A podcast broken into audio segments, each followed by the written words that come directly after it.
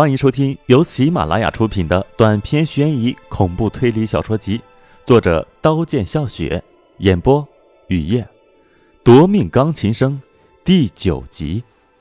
唐叶丢给沈毅一根烟，沈毅深吸一口烟，把眼神从窗外的楼房收回，思绪流到去年，杀了马娟后到警局录口供，警察没有怀疑沈毅，案子结了，归为自杀。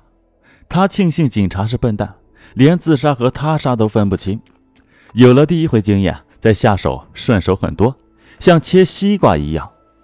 目标盯在张海身上，盯在张海身上的原因是，他青春阳光帅气，是泡妞的高手，泡到一个玩够了甩掉，割碎无数少女的心。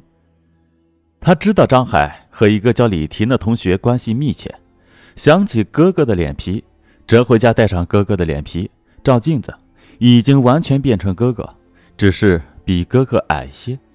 到鞋店买了双鞋底很高的鞋，这样就成哥哥了。张海一个人在校外徘徊时，他用匕首捅到张海的腰，要张海帮他办一件事，把李婷带到那栋废弃的楼，绑好他，不能伤害他，承诺办了这件事不再找张海，还给张海一千块。张海无奈地答应了，把李婷绑到那栋废弃的楼里。他到租车公司租了辆奥迪车，开到废弃的楼边，在楼里听见诡异的钢琴声，看见白鬼，吓得魂飞魄散。钢琴声停顿，张海已经撞墙死亡。李婷逃回原点，被白鬼袭击。一个男人把李婷抱进三轮车离开。他把张海的尸体放进奥迪车，扔到天伦大学的湖里，一时激起千层浪，学生人心惶惶。我虽然是这个学校的校长，我却不在意校长这个职位。李婷在网吧上网时，我给他发信息，他的手机号是张海告诉我的。我警告他：“你是下一个，让他知难而退，不要插手。”我不想伤害他。我要张海把李婷带到废弃的楼，是要杀张海的。没想到李婷不仅没有知难而退，还前进了。既然这样，我就要杀完李婷的室友，让李婷掉入没有尽头的恐惧。我喜欢看李婷恐惧、彷徨、无助的模样。胖女生冬瓜就成为了我的猎杀目标。她是李婷的室友，有着胖如水桶的身材。她一个人时，我举起铁棒砸碎她的脑袋，鲜血溅出。那一刻，我的全身充满了快感。冬瓜倒了。我给他换上一身灰衣，装进麻袋，放进奥迪车，开到郊外的高速公路边。第二天太阳高悬，高速公路上偶尔有车经过，我看见从远方驶来的红色货车，抱出麻袋里的冬瓜。冬瓜脑袋上的血已经凝结，苍白的脸上有大片脑袋流下的血。他睁开了眼睛，无神的瞳孔望着我，苍白的手抓着我的衣角，想挣脱我的怀抱。失血过多，耗尽了他的力气。看着他的脸，我吻了他的嘴，咧开嘴笑。进入阳光里，周围一片荒芜。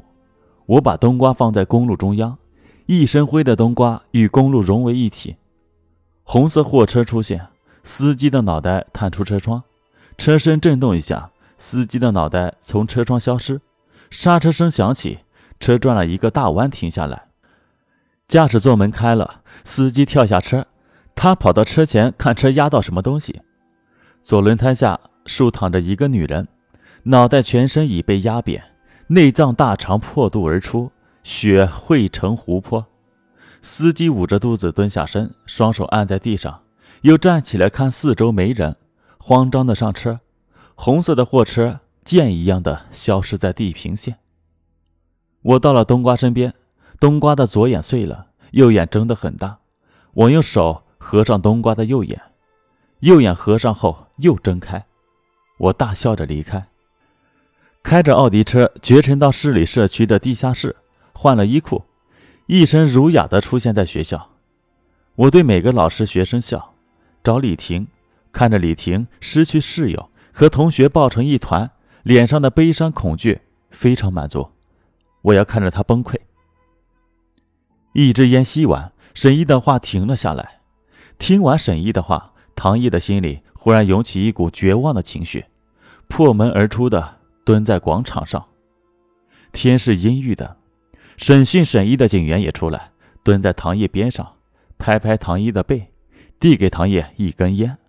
两个人抽着烟，望着远方的天空，沉默。在审讯沈毅，沈毅说他没有听见钢琴声，货车司机说他千真万确听见了钢琴声。两个人相距不过五十米，一个能听见，一个却不能听见，这是不是太诡异？沈毅杀马娟、冬瓜的证据确凿。他自己也对罪行供认不讳，法院判了他死刑。后来，唐烨问沈毅为什么要杀他们，沈毅的回答与他在审讯室回答的惊人一致：一时冲动就杀了马娟，为了看李婷的恐惧杀了冬瓜。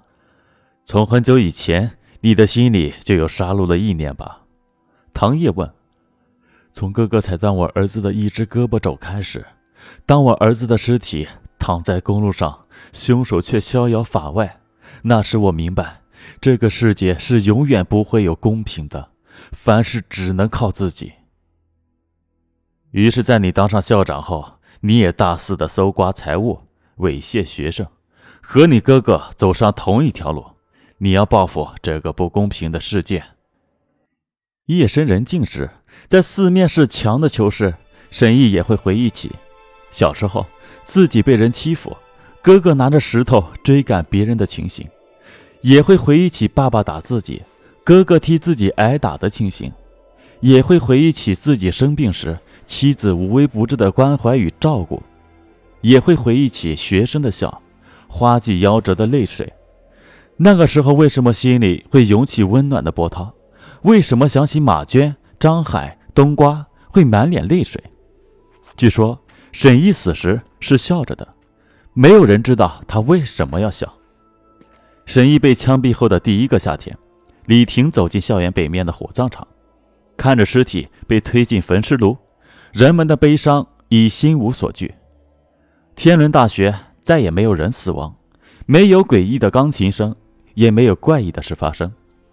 每个学校流传的恐怖传说依旧流传着，天伦大学也不例外。只是，当学妹要自己说时，自己总会闭上嘴巴，在心里虔诚地向死者祭奠，是为了延续生的力量。本集播讲完毕，感谢您的收听，欢迎订阅。